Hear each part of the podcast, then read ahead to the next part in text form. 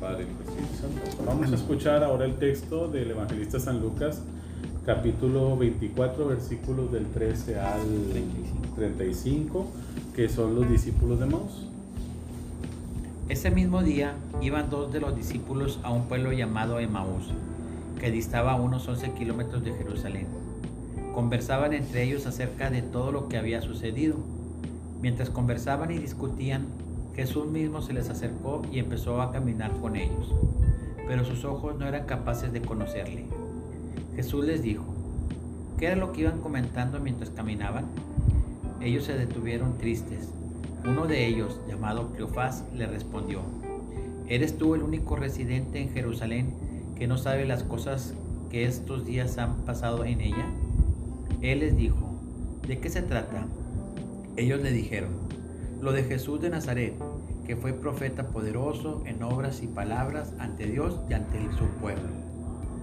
Como todos somos sacerdotes y jefes, le condenaron a muerte y le crucificaron. Nosotros esperábamos que Él sería quien liberaría al pueblo de Israel, pero llevamos ya tres días desde que esto, todo esto pasó. El caso es que algunas mujeres de nuestro grupo nos han sorprendido porque fueron de madrugada al sepulcro y no encontraron el cuerpo del Señor. Vinieron entonces diciendo que hasta habían tenido una aparición de ángeles que decían que Él estaba vivo. Fueron también algunos de nuestros grupos al sepulcro y lo hallaron tal como las mujeres habían dicho, pero Él no, no lo vieron. Él les dijo, oh necios y tardos de corazón para creer todo lo que dijeron los profetas. ¿Acaso no era necesario que el Mesías padeciera eso y entrara así en su gloria? Y empezando por Moisés y continuando por todos los profetas, les explicó lo que de él decían todas las escrituras. Al acercarse al pueblo a donde se dirigían, él hizo como que iba a seguir adelante, pero ellos le insistieron diciéndole, quédate con nosotros, porque atardece y se está haciendo de noche Jesús entró para quedarse con ellos. Y sucedió que cuando él se puso a la mesa con ellos, tomó el pan, dio gracias a Dios, lo partió y se lo iba dando. Entonces se les abrieron los ojos y le reconocieron, pero él desapareció. Entonces se dijeron el uno al otro, ¿no es cierto que el corazón nos ardía en el pecho cuando nos hablaba en el camino y nos explicaba las escrituras? Se pusieron en camino al momento, regresaron a Jerusalén y, encontraron reunidos a los once apóstoles a los que estaban con ellos. Ellos decían, es verdad, el Señor ha resucitado y se ha aparecido a Simón. Lo que venían, los que venían de Maús por su parte contaron lo que les había pasado en el camino a su pueblo y cómo habían conocido a Jesús en la fracción del pan. Palabra del Señor. Gloria a ti. Gloria a ti, Señor Jesús. Bueno, primeramente vamos a ver, este, bueno, por qué escogimos este pasaje. Eh, bueno, aquí hablando con Germán hace un tiempo, estábamos viendo la manera de cómo podemos ayudar o iluminar, ¿verdad?, a toda la raza cursillista, pues para poder que vayan a partir de esta, de esta pandemia, ¿verdad?, vayan pues como que ir tomando, motivándose cada vez más, ¿verdad? Ayudándole ahí al padre Fernando y a todos los padres que están ahí en el movimiento de cursillos, pues cómo podemos ir pues ayudando a que el movimiento pues siga siendo su, su fuerza, ¿verdad? Que tiene y que vaya construyendo en nuevas generaciones también, ¿verdad? Y entonces pues Germán ahí tenía la visión de unos retiros que se hacían ahí en, este, en Colombia, que se llaman retiros de Maus, en los cuales nos pusimos a investigar, a ver, Germán, un servidor, y han tenido mucho auge, ¿verdad? El movimiento que inició en Miami, ¿verdad? En Miami. En Miami y después está en Madrid, está en Colombia, aquí en México no sé si está en una alguna. Colombia, digo, en México está en el DF. En el DF. En el DF ya está. Y en digo, en Centroamérica hay en muchos lugares también. También. Costa Rica, Nicaragua, varios lugares. Entonces han tenido mucho auge y todo se va sobre este pasaje del, pasaje de Maus. Entonces pues dijimos, bueno, que pues si lo vamos viendo entre los cursillistas. Pero para eso lo dejan hacer una aclaración. No, no era, había otra razón más que era que cursillos es muy limitativo en el sentido de que, de que no pueden entrar personas que no pueden comunicar o que no pueden... Tiene esas restricciones. Entonces nosotros estábamos mirando desde otro punto de vista, ¿cómo hacemos para arrimar a aquellas personas que no pueden comulgar? Personas divorciadas, personas... Y entonces por eso vino al tema de, de mirar otro, otro tipo de retiro, ¿no? O de mirar qué podíamos hacer y por eso salió a- a- al tema de Maús. Eh, para, para poderle dar cabida a más personas, no solamente a los que, a los que podían estar en la vida de la gracia. Bueno, sí, el, el objetivo en esa, en esa línea, en esa estructura íbamos y dijo, bueno, vamos a juntarnos para abrir el campo de pensamiento para ver este texto, ¿verdad? Y cómo a través de esta línea podemos sacar un provecho que se pueda aportar, ¿verdad? Entonces, bueno, pues vamos a hacer la explicación un poquito del texto y dice lo siguiente. ¿verdad? Primeramente el evangelista San Lucas pues es un médico y este médico, ¿verdad? Pues viene a curar y la mejor manera de curar, ¿verdad? Comúnmente los médicos ponen medicamentos para curar y aquí eh, vamos a ir viendo muy interesante en este texto del, Evangel- del Camino de Maús que lo que cura es la palabra de Dios.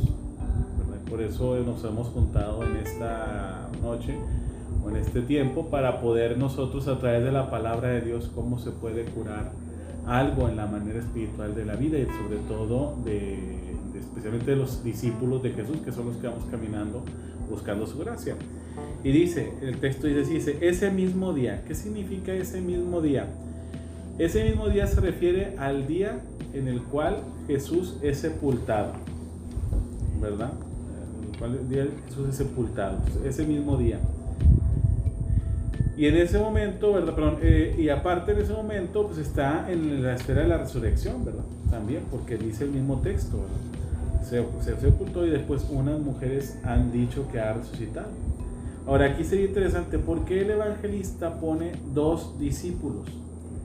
Porque dos discípulos van haciendo camino, Los dos ya significa una pequeña comunidad donde la verdad no la tiene uno, sino la verdad la tiene un diálogo, que después lo vamos ir viendo. Y los discípulos, si ustedes se dan cuenta, parecen dos desconocidos, pero en el fondo lo que ellos van relatando más adelante no son desconocidos, porque al final de cuentas vienen platicando lo que Jesús realmente hizo y por qué murió y por qué fue rechazado. Y se saben hasta el punto y seña de las mujeres que fueron al sepulcro. Entonces, no eran desconocidos. O sea, no eran de los apóstoles, pero eran de los que lo seguían. De los que lo seguían. Y ahí el evangelista nos pone en esos dos discípulos también a nosotros, ¿verdad? Una comunidad que va siguiendo a Jesús, que aunque no está físicamente presente con Jesús, lo ha seguido a través de sus enseñanzas. ¿verdad? Por eso es interesante esta parte de los dos discípulos. Dice, entonces dos, iban dos de sus discípulos a un pueblo llamado Emaús, que dista alrededor de unos 10 kilómetros, de que va de, eh, a unos 11 kilómetros de Jerusalén. Es interesante también esta parte porque el pueblo así de Mos todavía no se tiene identificado porque el Emaús que ahorita está, o el que se cree la tradición, son más de 10 kilómetros. Sin embargo, ¿cuánto podemos caminar nosotros en un día ordinario? Comúnmente los contamos, ¿verdad? Son 10 mil pasos, ¿verdad? Pero 10 kilómetros son 20 mil pasos. Entonces, ¿qué significa? Que el camino fue largo, ¿verdad? Es un camino largo en el cual se va haciendo. Entonces, por eso esa parte interesante es un camino que representa paciencia, que no, un encuentro con Dios no puede ser instantáneo, sino un encuentro con Dios tiene que tener un, un gran seguimiento, una gran resistencia para poder descubrir una verdad. Después dice, conversaban entre ellos acerca de todo lo sucedido y mientras conversaban, discutían. Aquí Jesús mismo se les acercó y empezó a caminar con ellos. Aquí empieza la primera parte del texto. La primera parte del texto es presentar a los discípulos. La segunda parte del texto es el encuentro de Jesús con los discípulos. Aquí en esta primera parte los discípulos van caminando y van caminando, ¿verdad? De lo que ha sucedido. ¿verdad? Parten de un relato que preconocen, pero todavía no lo conocen a cierta cierta. Tienen una idea. Pero simplemente el ir platicando de lo sucedido hace que la presencia de Jesús llegue a ellos. ¿Qué significa? esa es como la evangelización. Yo platico de lo sucedido con Jesús de Nazaret, que padeció y murió y resucitó por nosotros, y es Jesús quien llega, ¿verdad? ¿Y cómo llega? Bueno, dice Jesús mismo se les acercó y empezó a caminar con ellos, pero sus ojos no eran capaces de conocerle. Aquí era una cuestión también interesante. ¿Por qué pone los ojos como signo de conocimiento el evangelista? ¿Por qué no pone el escuchar como signo de conocimiento? Porque al final de cuentas, el discípulo, todos los discípulos queremos ver una evidencia objetiva, porque nos cuesta mucho pensar. Entonces queremos cosas instantáneas, queremos el verlo totalmente. ¿Qué pasa cuando nosotros decimos, no, hombre, cuando muere y deje este mundo y tenga mi encuentro con el Señor, ¿qué voy a decir? Voy a tenerlo cara a cara. Pero mientras que no lo tengo cara a cara, mis ojos están cegados, pero Jesús ya está en medio de ellos. ¿Verdad? Ahora bien, ¿qué es lo que va a hacer que se descubre el velo de lo que tienen cegados los ojos de los discípulos? Aquí es donde empieza la cuestión. Antes de activar la vista, que es ya la visión beatífica, vamos a ver la escucha. Entonces Jesús les dijo, ¿qué era lo que tan, qué era lo que iban comentando mientras caminaban? Fíjense, aquí viene una parte interesante. Si el que escribe es un médico, ve a Jesús como un médico dentro de una tristeza o de un acontecimiento. Y haz de cuenta como un médico viene y pregunta los síntomas del camino. ¿Verdad? Por eso, ¿qué era lo que iban comentando mientras caminaban? Jesús se mete en la plática de lo que ellos van caminando, se mete en su mundo. Ellos se detuvieron, ellos se detuvieron tristes, ¿verdad?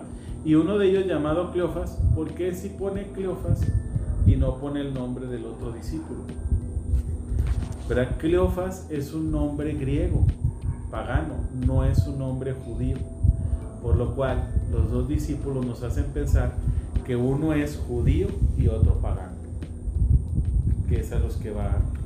Es uno que conoce y está bien ante Dios y es perteneciente al pueblo de Israel.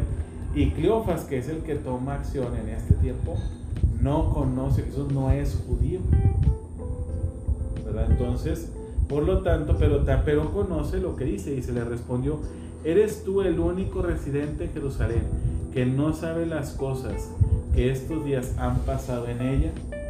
Es el que más capta el mensaje, el que no lo sabe o el que no lo conoce, ¿verdad?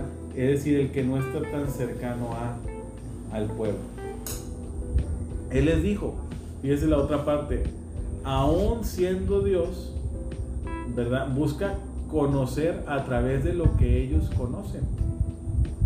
¿Verdad? Que es, ¿verdad? Que es lo sucedido.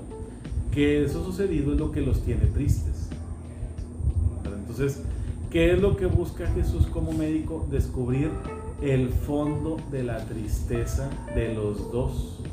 Es decir, la verdad de la tristeza de los dos. Y aquí ellos, ahora sí ya no Cleofas, sino los dos le dicen, lo de Jesús de Nazaret, que fue un profeta poderoso en obras y palabras ante Dios y ante el pueblo. Como, nuestros sacerdotes y jefes le condenaron a muerte y lo crucificaron.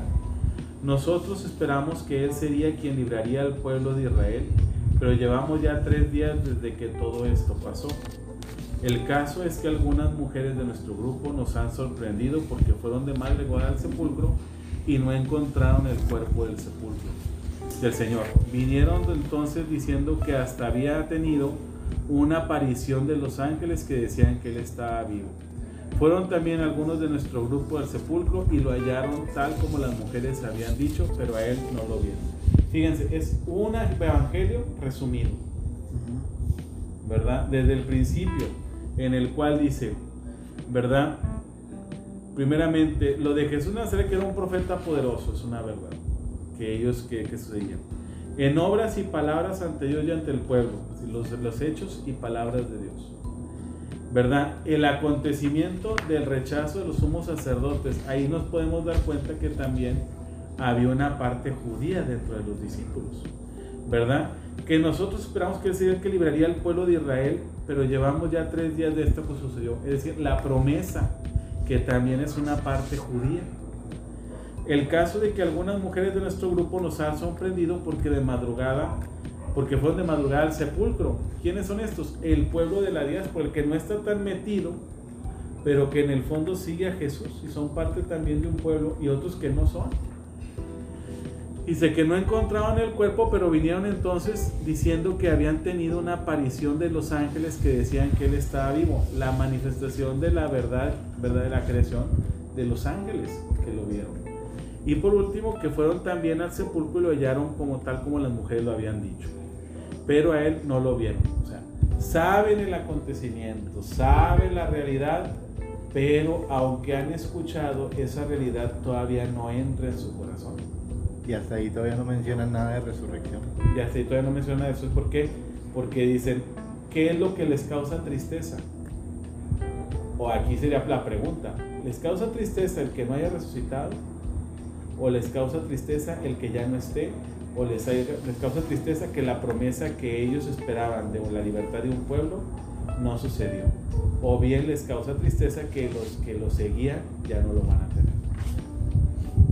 Como que Jesús se vuelve una esfera, un espectro, en donde se van a dar a conocer todo lo que hay alrededor de él. Entonces aquí es donde ya después de que, o sea, son, son tipos bien evangelizados los dos discípulos de Maús no son gente ignorante, ¿verdad? Son, son gente bien preparada, son gente consciente de la realidad. Sin embargo, ¿cómo puede ser posible que aún viendo que Dios está en medio de ellos y el destino, porque todo empieza definiéndolo como un profeta, ellos no vean la suerte del profeta? Ahora, cuando dice los tres días, dice, ¿verdad? Han pasado tres días se recuerda al momento en el cual Jonás lo traga tres días la ballena y lo vomita y eh, lo, suelta y en ese momento el pueblo se convierte, ¿verdad? Entonces ahí es donde viene, le dice Jesús, oh, oh necios y tardos de corazón para creer todo lo que dijeron los profetas, ¿verdad? Es decir, si se fijan,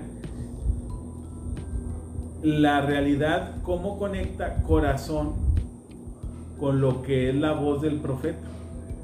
Como que, las, como que es el punto, como si fuera un imán y un metal. La voz del profeta y el corazón del hombre. ¿Verdad? ¿Acaso no era necesario que el Mesías padeciera eso y entrara así en su gloria?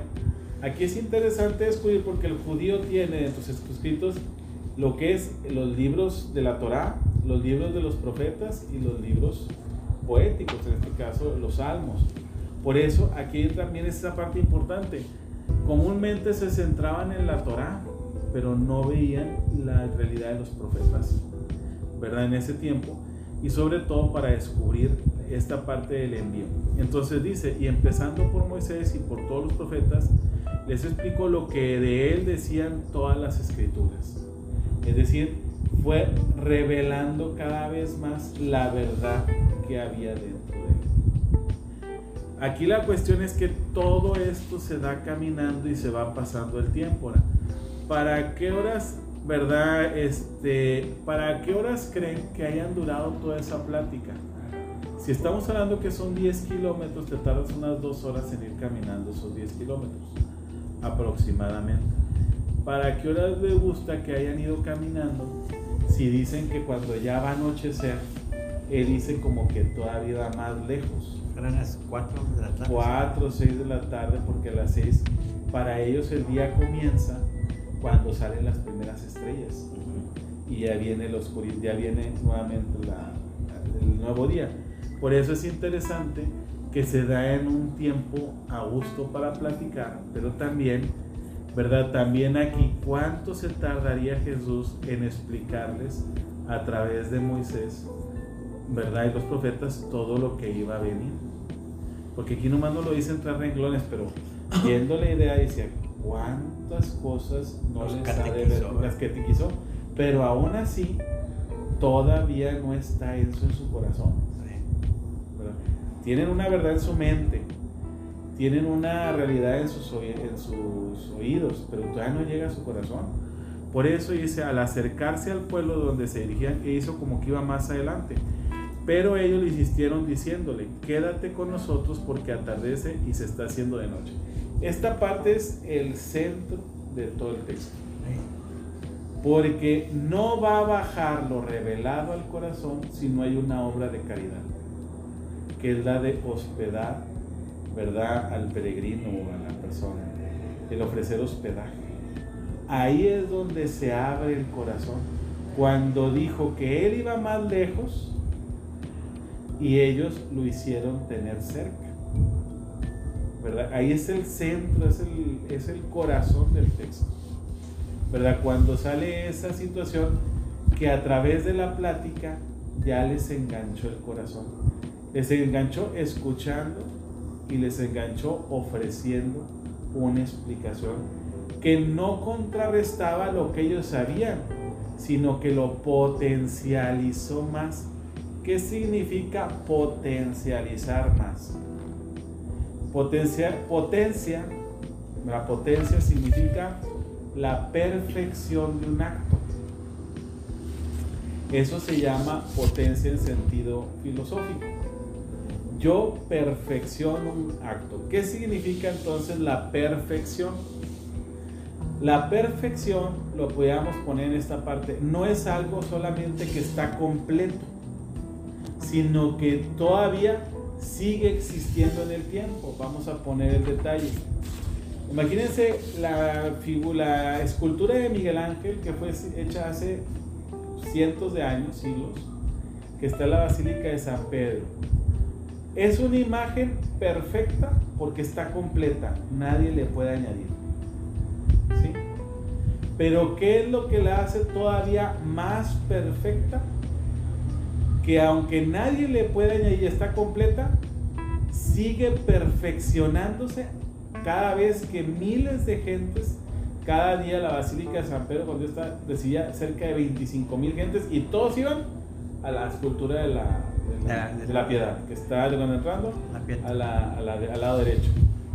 Entonces imagínate, 25 mil personas diarias por tantos cientos de años, ¿cuánta gente no la completó? Y admirar esa escultura y la historia de la madre cargando al Salvador muerto en sus brazos la belleza, la perfección es que lo sigue haciendo la imagen cuando el otro la contempla. Por eso, esa parte donde dice, y Jesús iba más lejos, y ellos le dijeron, quédate, es que ¿dónde está el lugar, la potencia del hombre que perfecciona los actos, las acciones? Está en el corazón del hombre que ejerce la obra de caridad. Y eso es lo que el cursillista dice, cuento contigo y yo, la gracia. La gracia es la potencia que perfecciona el que tú pases de ser criatura de Dios a hijo de Dios. Y todo el cursillo se va haciendo en base a esa realidad. ¿Verdad? Que es esta misma, esta misma como dice, este mismo camino mistagógico, es decir, de, encuentro místico con Dios empieza con una tristeza, un relato, algo sucedido, Dios los va escuchando, van caminando, Él les explica las escrituras a través de todos los rollos y llega al momento en el cual ya el hombre accede dice, quédate conmigo, o sea, me quedo con tu gracia. Pero, pero también hay, hay como una especie de interés, o sea, me refiero a que no solamente la caridad por la caridad, sino quédate conmigo porque me interesa saber qué es lo que traes. Quiero ver qué más hay porque ya me atrapó. ¿Sí? O sea, la plática, la persona ya me atrapió y todavía no lo reconocían. Porque realmente las personas se ven con el corazón. Porque con, los, con la vista te pueden engañar, pero con el corazón no. Y eso se da con el tiempo. Entonces, viene esa parte y dice, Jesús entró para quedarse con ellos. Y sucedió que cuando se le, él se puso a la mesa con ellos, tomó el pan dio gracias a Dios, lo partió y lo iba dando. ¿Qué significa ahí? Bueno, aquí les pasé los relatos del texto. Es la Eucaristía que se revela en, Lucas. en tres momentos, en la multiplicación de los panes, ¿verdad? No me acuerdo de otro momento y en esta, donde Jesús, ¿cuál es la parte de la Eucaristía? Es la persona de Jesús, toma el pan, lo bendice o pronuncia este, la acción de gracias o da una alabanza y lo da a los discípulos. Si se fijan, es lo mismo que sucede, es Jesús toma los cinco panes, es decir, toma la verdad de ellos, lo que ellos conocen, el pan que hicieron con el juicio de que les decía, el pan es el juicio de que tienen un conocimiento de Jesús, de que es un hombre que estuvo con palabras, que fue rechazado por los sacerdotes, que es la, el, cómo se truena el grano en harina, que nosotros esperábamos, todo eso, ese es el pan. Lo toma el pan de ellos, la verdad que tienen ellos, eso que tiene lo bendice al momento que él explica las escrituras. Con Moisés les mejora, les perfecciona el sentido de la escritura, que es el pan. Es el pan, pero se convierte en el cuerpo de Cristo. Eleva la dignidad de algo creado a algo realmente divino. Es una pertenencia de Dios, ya es el cuerpo de Dios. Y lo da. Y ahí es la parte interesante. Dar ese pan, ahí es donde se enciende el corazón. Ahí es donde está esa parte. Y eso es realmente lo que es la Eucaristía. La Eucaristía tiene, tiene, como fin el dar, porque en el dar algo recibido de Dios ya es una bendición, Porque se extiende la gracia que se perfecciona ya no a una sola persona que soy yo, sino a una humanidad que está necesitada de Él, ¿verdad? Entonces dice, por eso en ese momento que les da se les abrieron los ojos y lo reconocieron, pero él desapareció. ¿Por qué desaparece Jesús al momento que ya lo deja? Porque entonces no lo dejan ir. Se fijan que la perfección es que algo está, que algo se cumplió, ya está completo, pero sigue trascendiendo en los ojos de los demás. Esa perfección es el anuncio de Dios de que Jesús ha resucitado, ¿verdad? Esa realidad. Por lo tanto, la Eucaristía es una acción de Dios que te hace resurgir, resucitar junto con Él. tú resucitas con Él en la Eucaristía de tus tristezas, de tus angustias, de tus, de tus, eh, de tus eh, preocupaciones que son lo que es el obstáculo de la gracia del pecado. Ahí te lleva. Y entonces dicen ahora si ellos corroboran entre ellos, comparten y dicen, no es cierto que el corazón nos ardía en el pecho cuando nos hablaba en el camino, nos explica las escrituras. ¿Qué es ese? Pues es la ultrella que sale terminando el cursillo, que ya es que el 7. Hoy no sentíamos bien, padre, qué pasó hoy esta situación. Después de que ya saliste, el verte ver ese lunes y todos los lunes con las ultrellas, todas, es esa parte. No es cierto que hicieron nuestro corazón, por eso, eso es lo que mantiene vivo al cursillo, aún en la pandemia. Eso es lo que, ¿por qué? Porque han vivido todo ese proceso, porque se llevan a la caridad simplemente, ahora que están haciendo lo de los cinco panes y los pescados, cuando van haciendo los apostolados ahí en las parroquias, ¿verdad? Que conocía, conocido a la mayoría de ustedes, ¿verdad? Ustedes, todos ustedes. Entonces ahí es en la caridad, ahí lo das, lo das en tu testimonio de vida, pero sigue existiéndose. No es cierto que nuestro corazón ardía todavía en eso. Y aquí que viene, aquí de la parte interesante, dice, se pusieron en camino al momento, regresaron a Jerusalén, donde todo había sucedido, y encontraron y se reunieron, encontraron reunidos a los once y a los que estaban con ellos, y ellos decían, en verdad, el Señor ha resucitado y se ha aparecido a Simón. ¿Por qué no dice a Pedro? ¿Por qué dice a Simón? Porque tú no le decías a Pedro, no. No, ya había ah, sido. ¿Por qué, ¿Por qué el evangelista dice, bueno, le voy a poner más o es como la imagen que está pasando ahorita en el fútbol. ¿Por qué Messi agarró el número 30 en el. Pueden agarrar otro porque era el número 30 en, el Paris Saint Germain? Porque fue con el número con el de que debutó. ¿Por qué Cristiano Ronaldo va a, Manchester, a Manchester United y agarra el 7? Porque es con el que salió, brilló en el Manchester. Es decir, vamos a regresar de nuevo a las bases.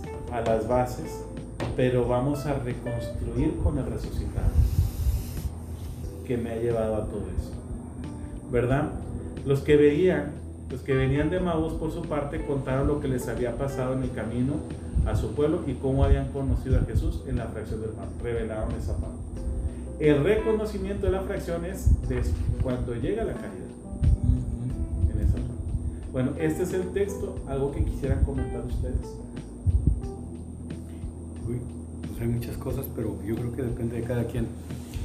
A mí me llaman la atención una serie de cosas que anoté que, pues este texto yo creo que lo hemos visto todos los años en, el Evangelio y, hasta ahora este, me doy cuenta de que cuando, cuando decían discípulos yo siempre pensaba en los once y a través de la lectura de ahora, pues me doy cuenta de que los que seguían a Jesús, pues ya sabíamos que era mucha gente, pero aparentemente eran grupos de proximidad.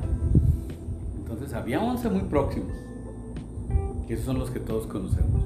Pero había otros que a mí me asombra, ese por ejemplo, los dos en general. El otro de plano, los nombres no importan porque pues es gente, pero la, la capacidad que tienen, el entendimiento que tienen de reconocer a Jesús cuando en apariencia es otra persona. Pero lo reconocen de una práctica que, yo también, eso es algo nuevo para mí. Este, la fracción del pan es una práctica común, no, no es una práctica de la última cena. Porque en, los, de hecho ahí viene, en, los cinco peces y los dos panes, hubo una fracción del pan. Y parece que había habido otras fracciones del pan. Entonces, por eso es común para ellos. Porque estas gentes no estuvieron en la última cena. La última cena sí fue para Petit Comité. Y sin embargo lo reconocieron. Eso para mí fue... Entonces era una práctica. Había, que vivir, sería para vivir una cena judía porque en las cenas de Pascua la fracción del pan tiene una, una, una fracción del pan es la que se comparte y la otra se esconde. En la, en la cena de Pascua se esconde y el niño o la persona que le encuentre, el titular de la casa le da un regalo. Algo yo había. Entonces, entonces se da cuenta que cuando es la fracción del pan es te doy una para que comas ahorita y la otra búscala y detrás de ella hago un regalo. Por eso cuando es la fracción del pan es comulgas ahorita en la misa, pero la otra parte de la fracción es el regalo que yo te voy a dar fuera de la misa cuando tú ejerces una obra de caridad y ahí me vas a encontrar y vas a recibir un regalo de Dios. Bueno, esa fue una revolución para mí. Otra cuando estos les entran a la idea y que ya se ubican quién estuvieron, deciden regresar y ahí sí yo creo que 10 kilómetros me quedaron cortos, se regresan a toda velocidad. Sí, de hecho no, no duermen. No. Sí, de la noche se van. No, se regresan. ¿Y dónde? Y una cosa que es bien importante, al menos a mí me impactó también, es que aún no siendo de ese grupo Petit Comité, que eran los 11, estos cuates en el momento que todos estaban escondidos, saben dónde encontrarlos. Ahora, aquí también sería interesante por qué Jesús se les reveló a ellos antes que a sus mismos apóstoles. Bueno, están cayendo. Era el tercer día. Yo entiendo. la numerología de la Biblia también no es otra cosa. Que tres no es tres. ¿Quién sabe cuántos días habrán pasado? Tres no es tres. Pero tres, a lo que yo entiendo, significa cambio tiempo, el tiempo propicio para, para el cambio. Pareciera muy bien que apareció al mismo tiempo, porque también estaba con Pedro al mismo tiempo, porque cuando llegan con los discípulos están narrando el tema de que ya se le había aparecido a Simón. Entonces pareciera que se apareció simultáneamente en las dos partes, ¿no? Pero, pero, el punto es que el 3 es un tiempo de cambio. O sea, yo entiendo un poquito ahí como que a lo mejor yo, yo, yo estoy de cabeza dura, pero eh, los, como que no son tan faltos de fe, sino que, eh, oye, Jesús estuvo tres años realmente predicando la palabra con nosotros. No, no, no los 33 que vio, tuvo nada más tres. Y toda una vida, ellos como, como judíos, entendiendo nada más lo que era el Antiguo Testamento, la Torah. Ahora, también otra parte interesante, cuando ellos van revelando pues, la precisión también de ellos, ¿eh? Eh, bueno, porque son muy precisos en todo, No, el, todo el querigma. ¿Cómo, ¿Cómo lo definen a Jesús? Oye, ¿qué no sabes quién es? Y, oye, la definición no era de unos cuantos insultos No. que no tenían educación, Eran como la mayor parte. Entonces, esa, esa es donde yo voy. Este, en tres años, que quién sabe estos cuándo se sumarían, pero no tenían más de tres años, les cambia la vida, entienden las cosas. Y sin educación, sin nada, cabezas duras como eran, y por eso de repente Jesús machaca y machaca. Y estos siguen, siguen ahí, este, que parece que no eran tan cabezaduras, tenían un entendimiento muy interesante de... Sí, no eran, no se veían gente así de, mejor del ordinario, ¿verdad? Sí. Como el que se asombra por los milagros y anda buscando los milagros, que hoy en día inclusive todavía somos más cabezaduras nosotros. Y eso que tenemos mucha educación. Pues sí, definitivamente. Yo, yo aquí, a mí me llama mucho la atención, este, me pongo un poquito en los, en los pies de los, de los discípulos de Maús. Para el judío en aquel entonces, Jerusalén era un lugar de esperanza. O sea, el judío había sufrido ya mucho tiempo, muchos años, muchos siglos. Entonces Jerusalén siempre fue el lugar de esperanza, por ahí lo comenta la... Entonces, pues ya dijiste, ya, ya se logró con Jesús porque estoy viendo milagros y estoy viendo todo lo que, lo, que esperaba, ahí está, los, los, los sordos oyen, los ciegos ven, pues es- está sucediendo. Y luego, pues esa emoción a lo mejor hizo olvidarse que también iba a morir, que iba a sufrir y que iba a morir. Entonces, yo estaba viendo lo bonito, que eso nos pasa seguido. Yo veo lo bonito que Dios me da y se me olvida que pues soy un ser humano que sufre, que también es parte de mi humanidad. Entonces, pasa todo esto del, del- sufrimiento y la muerte tan, tan fuerte de Jesús, que quedan impactados. Entonces, regresas con gran tristeza. Se acabó toda esa esperanza que tenía yo. Se acabó todo en lo que puse, en lo que puse mi vida. Invertí todo en este negocio y se acabó. Se fue a la ruina. Entonces, debieron de haber venido ciegos de dolor, ciegos de tristeza. O sea, se les presenta a Jesús, pues ya no lo ven, porque para ellos ya murió. Pero aparte Y no- aunque no- se parezca físicamente, No, y no se parecía. pues no va a ser. Y, y- y aunque se pareciera, no va a ser, porque yo lo vi que se murió. Yo vi que lo mataron, yo vi que lo golpearon y lo mataron. Si Lo vi te muerto. quedas con una mirada plenamente humana. Así es. Entonces ya no lo voy a ver. Pero, fue Pero cuando empiezas a recordarme las escrituras, empiezo a ver diferente a Jesús. Entonces empiezo a ver, me empieza a mover el corazón. Por eso dicen, me, me hervía el corazón, ¿verdad? Cuando lo veía, ¿verdad? Sentí ese calor en el corazón. O sea, me está volviendo la esperanza, me está volviendo todo eso que yo ya sabía, que lo perdí por la alegría de los milagros y de todo lo que vi. Y, y- y vi la muerte y, y perdí todo. Bueno, y sería interesante descubrir, bueno, ¿y qué, qué sería esa experiencia de arder el corazón? Esa Porque, porque quiere decir que entonces en el conocimiento que ellos tenían, su corazón no ardía. no ardía. O sea, conocían, tenían una mente, eran racionales, Así es. pero no ardían. ¿Qué, qué sería que el corazón ya haya ardido? A, a mí, a mí me figura que, que en, ese, en ese arder era a lo mejor intuir un poco que Dios les hablaba, pero caigo en lo que tú dices, o sea, no puede ser porque murió. Murió. O sea, por más de que me digan que resucitó, no me consta, o sea, humanamente no es posible, o sea, Jerry, pero, pero yo lo asemejo al cursillo. sí. Cuando entras al, al cursillo, te arde el corazón. Eh. No sabes por qué. Y estás así Pero- emocionado. Pero, hay diferentes momentos en que te puede arder, porque a ti puede ser en cierto momento y a mí puede ser en otro momento, Sí, dentro sí, del cursillo. Pero a lo que me refiero es al encuentro. es, es correcto. O sea, tú no sabes que te estás encontrando con él, pero estás feliz dentro del cursillo y así estaban ellos.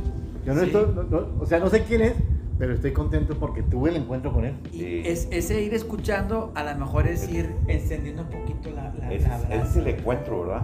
El encuentro con la palabra. Y aparte, y es un, ahora aquí sería la cuestión, es un arder constante, pareciera ser que va mostrando el texto, porque Sí. no dejan de ser discípulos. Y a mí, ahora el con esta realidad. a mí me que hace sentido que cuando lo reconocen, se les desaparece, pero se cumple la promesa. Yo me quedaré con ustedes todos los días hasta el fin del, del mundo, porque ahí ya está en el pan. Ahora fíjate, supuestamente en, la noche, creo que a lo mejor que antagónico, lo que lo quise hacer es que en la noche les vale gorro salir porque ya ellos están iluminados por dentro. Antes Ah. era luz y había oscuridad dentro. Ahora se cambian los papeles.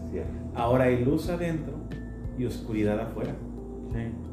Y ahora sí me vale, el- la, la oscuridad no me interesa porque ya sé que y- Ya no y es se- problema. pero- seguramente fíjate, había ya no luna es un problema porque ya tiene un camino.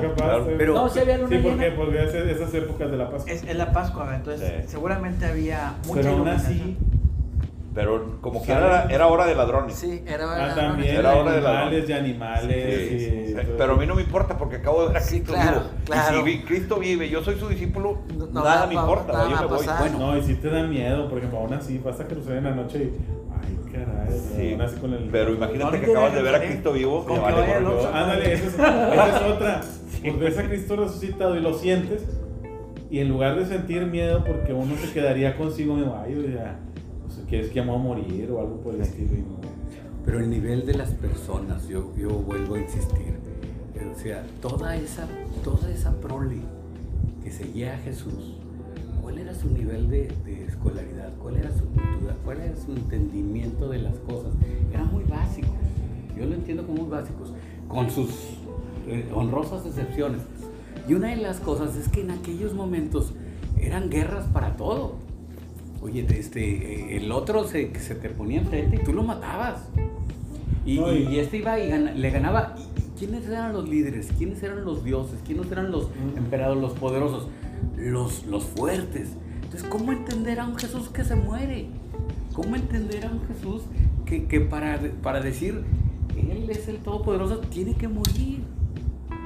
De, Esa es la parte que a mí me, que, que- que también me queda como muy... Fíjate, de nota que dices eso, acuérdense el pasaje del samaritano, que cuando salían de Jerusalén se pensaba que traían dinero, si iban o regresaban como a la frontera, Sí. ¿verdad? Que bueno, voy a Jerusalén, traigo dinero, o salgo de Jerusalén, traigo cosas, entonces eran fácil de atraco, lo vemos con el samaritano, y estos también no les importó, Sí, como va. piensa en el miedo de, su corazón estaba en dar la noticia. Era más el querigma de ir a compartir la vivencia de encontrarse con Ahora, un Cristo vivo. Lo que dices de la, de, la, Ah. de la escolaridad, yo pienso que la escolaridad aquí es una que me llama mucho atención porque la escolaridad de ellos es de oído.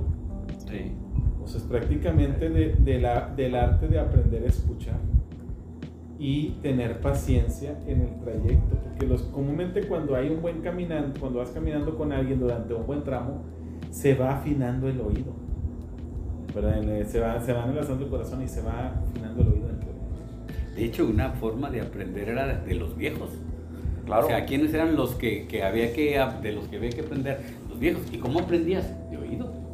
Esas son las fuentes. Por eso la fuente de la revelación nosotros pues no descartamos la tradición, ¿verdad? que viene, es el oído. Descartarlos es un absurdo. Ahora, y, y, llega, y regresamos a la tristeza. Sí, y es que aquí, bueno, si te fijas también, caen en esta situación lo que nosotros, nosotros primero hacemos y después decimos. Y acaba todo lo contrario, primero escuchas, razonas, haces y luego aprendes y realizas. Eso es- es una lógica distinta a la que tenemos. Sí. Y es una liturgia completa, ¿verdad? El Sí, pasaje. también. Es, Fíjate que yo lo, yo lo traje a la, a la vida de hoy, a lo que nos pasó con la pandemia. ¿Qué nos pasó con la pandemia? Pues estábamos como los discípulos, estábamos asustados, no sabíamos qué iba a suceder, qué estaba pasando. Nos escondimos todos en la casa y, nos separamos un poco, o por lo menos yo me separé un poco de la iglesia porque ya no pude volver a ir a la misa y entonces escucharla por internet era complicado. Y teníamos nuestro temor y no sabíamos, estábamos en una incertidumbre como estaban los discípulos, como estaban esos discípulos de muchos. Y luego para mí, el, el- el- digamos que el encuentro fue volver a ir a la misa.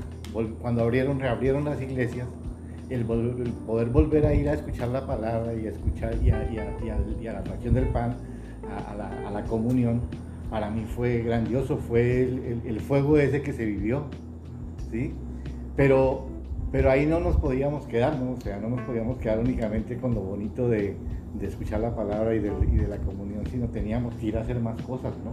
O sea, ya, ya, ya lo escuché, ya lo recibí, ya estoy con él, ya lo tengo, pues ahora hay que ir a hacer más cosas, ¿no? Y entonces, pues hay que, de ahí salió lo de cinco panes y, y- y salieron cosas como esas, ¿no? O sea, eh, eh, a mí me, me llama más la atención el- la parte de, de que cuando yo me lo encuentro, siento la necesidad de ir a, a, a divulgarlo, de alguna manera, con la caridad, por ejemplo, ¿no? O con, o con palabras, Así es. ¿sí? Y, y- y esa es la parte que me llama la atención, o sea, cómo el que se encuentra con Dios tiene esa necesidad de ir a contarlo, o de ir a hacer cosas, o de ir a asemejarse a Él. Es la ¿no? perla es Ahora, la la otra parte en el movimiento de cursillos, pero pues estos dos cuates son amigos, son discípulos. Pero también en el, en el, en el, en el, en el cursillo vas a ser a un amigo que después lo haces tu hermano, Eh, que al final termina siendo los dos discípulos. O sea, vas caminando y vas con uno, ¿verdad? y lo vas a caminar con él todo el cursillo casi hasta que la muerte los separe. De hecho, los tres días prácticamente es ir a hacer amistad. Sí. Es- en eso consiste prácticamente. Y luego las hacen Ah, después cuando sí. las, los organizan los cursillos y todo eso. Yo digo, yo me- consciente de muchos amigos que he hecho cursistas, además de ustedes, pero para mí Ale ha sido una pieza fundamental en mi vida, ¿verdad? Y lo hice en el cursillo. Así es. Haces grandes amigos, amigos que, que también, y, y, y ahí te das cuenta que también es Dios el que los va haciendo. Sí. Como meme que también lo queremos mucho, mucha gente, el chamo, ¿verdad? Mucha gente que vas haciendo, se va metiendo este corazón entre todos. ¿verdad? Sí. Correcto. Y entonces la amistad se lleva al plano sobrenatural. Sobrenatural, efectivamente. Así es. Sí, por eso ya no caminas solo, ya caminas Sí. acompañado.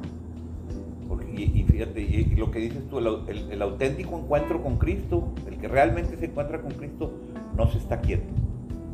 Es otra. Sale al prójimo de inmediato, tiene que salir.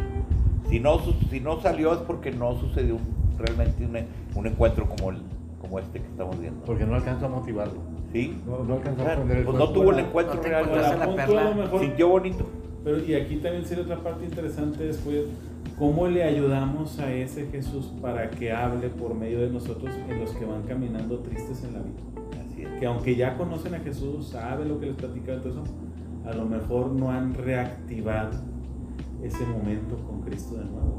O sea, que se actualice ese Cristo. Ellos, ellos ya sabían que habían ido al sepulcro y que no lo habían encontrado, pero no habían entendido. Se lo dijeron. Sí, Se lo no, se los dijeron, pero para ellos no pasó nada. Se lo robaron, es que también anda la versión. ¿Quién sabe? ¿Quién sabe? robado. ¿Quién- Porque no, realmente no lo dicen. ¿eh? No sé qué traen en la cabeza, pero no había resucitado. Pues dicen que unos ángeles ya les habían dicho, pero ellos todavía no creían. no, exacto. la- Ellos- Pero no estaba la palabra de la re- resurrección, estaba de que estaba vivo. Sí, Sí. sí, estaba vivo. Sí, Unos de ángeles no dijeron que estaba vivo. La. No. Pero la palabra, el, el efecto de la resurrección viene a aparecer luego con... Simplemente con no lo han apóstoles. encontrado. punto. Exactamente. O sea, eh, eh, lo que estaban esperando ya se estaba dando y ellos no se habían dado cuenta. Fíjate que aquí lo interesante, como dices, Fer, es si no se han dado cuenta y ya les dijeron y no creen, ¿cómo hacerle? O no entienden, a lo mejor no es que no crean, no ¿Cómo entienden. hacerle para que crean o para que entiendan? Es correcto. Esa es Pues la yo parte importante. haciendo No, porque yo le- dos cosas. Una, caminar con ellos Así es, como les y dejar, y dejar, y dejar caminar, caminar, caminar, caminar. Y la otra, explicar más, pedir al Espíritu Santo que nos ayude a explicar más ¿Sabes qué, padre? esa parte de la Una, algo algo que, que también eh, de aquí puedes, puedes deducir es que tú no puedes llegar y enseñar a alguien. Jesús, siendo Jesús, Escuchó. caminó con ellos. Estuvo, los escuchó primero. A ver, dime. ¿quién- Y él ya Eso- sabía. A ver, Claro que sabía. platícame. Aparte que ya estaba eh, eh, resucitado, conoce Sí. todo, todo poder le fue dado. Todo. Todo poder le fue Pero dado. ¿cómo y aquí, comienza? fíjate, aquí otra parte, en la cultura de nosotros ordinaria, comúnmente que aprendemos en la escuela, en la, la vida, es el arte de la negociación, es escuchar, pero siempre estamos escuchando ya con Para responder. para, ¿Cuál es la responder. Y en el- Jesús no, Jesús escucha esperando que llegue la verdad y saber el momento en el cual ahora sí hablar.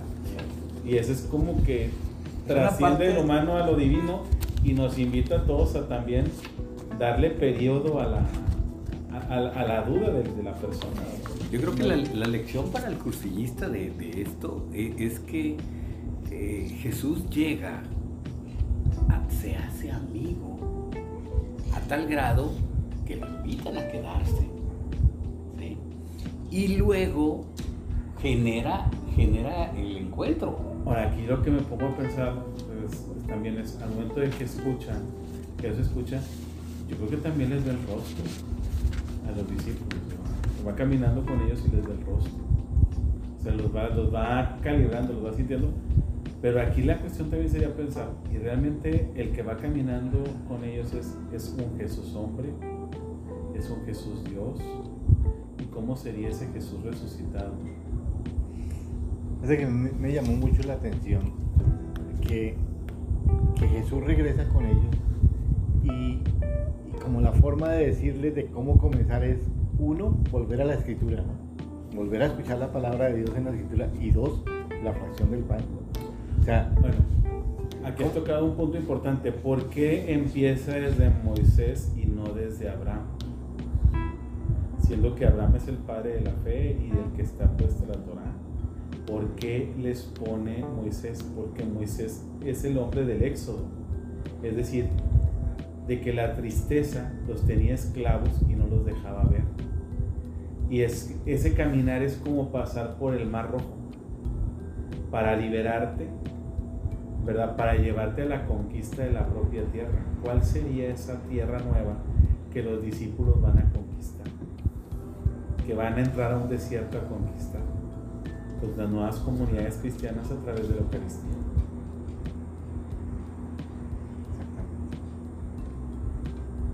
Y el encuentro con Jesús. al final de cuentas, el encuentro con Jesús está en una comunidad. O sea, quieres ver a Jesús, quieres sentir a Jesús, pues eh, está con una comunidad que empieza entre dos amigos. Sí, pues, gran parte de la tarea, sí, con lo que comentaban, es en relación a hacer que en ese caminar, buscar que a las personas que están a nuestro alrededor les arda el corazón con nuestra vivencia, ¿verdad? No con nuestra explicación, porque yo no soy nadie para explicar, pero a lo mejor sí puedo compartir lo que Dios ha hecho en mi vida, ¿verdad? No, es que la, es el encuentro con Jesús a través de la amistad. Es cursillos. Sí, sí. Es Y te da la libertad porque realmente sí te ayuda mucho esa parte, ¿no? O sea, a fin de cuentas la tierra prometida es un lugar, un espacio donde tú te sientas libre y realmente si ustedes, bueno, que como vio el cursillo, te juntas con otro cursillista y ya te sientes fuera de tu casa. Y de tu casa, o sea, es un espacio de libertad para ti, como un club de Toby Sí. o algo así, No, ¿verdad? de hecho- es un espacio de libertad, esa es la tierra prometida nueva de los dos discípulos. De hecho, cuando los lazos de amistad. ves un cursillista, dices cursillo, ya como que haces un clic. Aunque nunca lo hayas visto en tu vida, empiezas a platicar, ¿qué pasó? ¿Verdad? Ya el tema se vuelve Se- muy, se vuelve muy muy común. sencillo, la Sí, plática muy sencilla muy- se pone la plática. Se sesga para el lado del, de Sí, Dios, ¿no? sí, claro, Sí. siempre, siempre. Pero es muy común, Sí. muy común. Que te encuentres un cursillo, cursillo de ¿cuál cursillo tal? Es más, uno O puede ser otro ves a la país. persona de otra manera. Exacto. Sí. Ya, este ya vio cursillo, entonces este ya es de otro color. Sí. Bueno, la parte padre también es que estos dos, sí, igual que en cursillos, ¿qué es lo que debemos de estar platicando? O sea, platicamos de cosas que no tienen nada que ver. Hay que hablar de Dios, poner que el tema sea Dios. Ellos iban caminando y antes de que llegara, antes de que llegara, ellos ya estaban hablando de Dios. Iban Sí, caminando, iban hablando de Dios. ¿Sí? Porque pues decir, bueno, pues ¿dónde está, el, Je- ¿dónde está ese Jesús que era Dios ante esta bronca? O sea, no- ya no está viviendo y no. Él les demuestra que está viviendo, sigue viviendo. ¿Verdad? Entonces, eso también es una cuestión interesante. Pues bueno, yo creo que para ir cerrando aquí la plática, ¿verdad? Pues no sé si cada quien pudiera dar su reflexión final sobre este texto.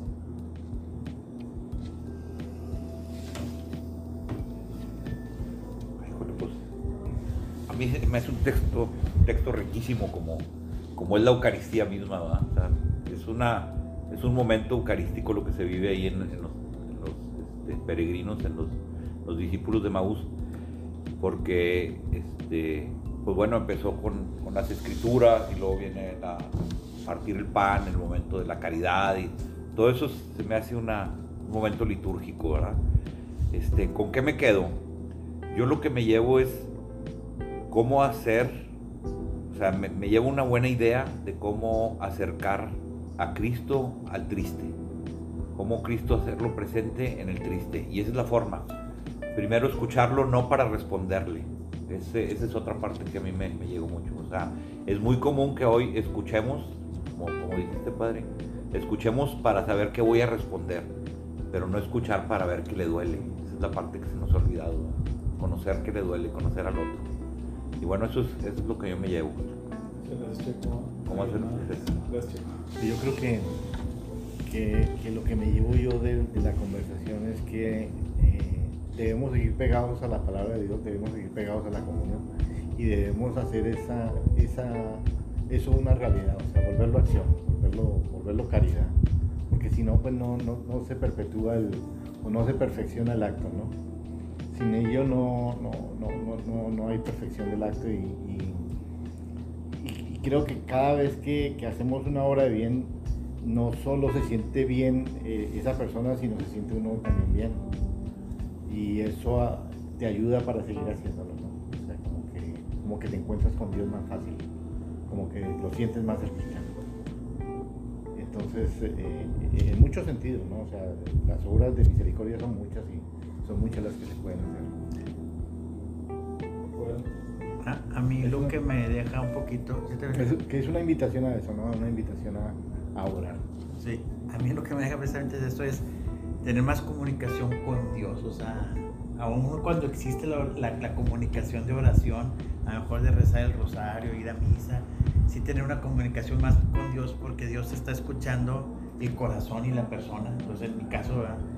y tratar de escuchar a Dios, o sea, hacer un silencio para ahora yo escucharlo a Él, porque en esa explicación que Él le da a los discípulos, entiendo que hay ciertas, muchas veces Dios me está hablando y a lo mejor en mi mismo diálogo que traigo con Él no cayó la mente y no lo escucho, entonces esa parte es así. Y, y sí entiendo, el, el- le di una dimensión diferente al, al, al, a esta parte del Evangelio, porque sí me lo, me, sí me dejó mucho un cursillo, o sea, por, por cómo se van dando las cosas y al final el encuentro con Dios. En- en- ser en diferentes momentos, pero sí el encuentro me, me gustó mucho. Muchas gracias.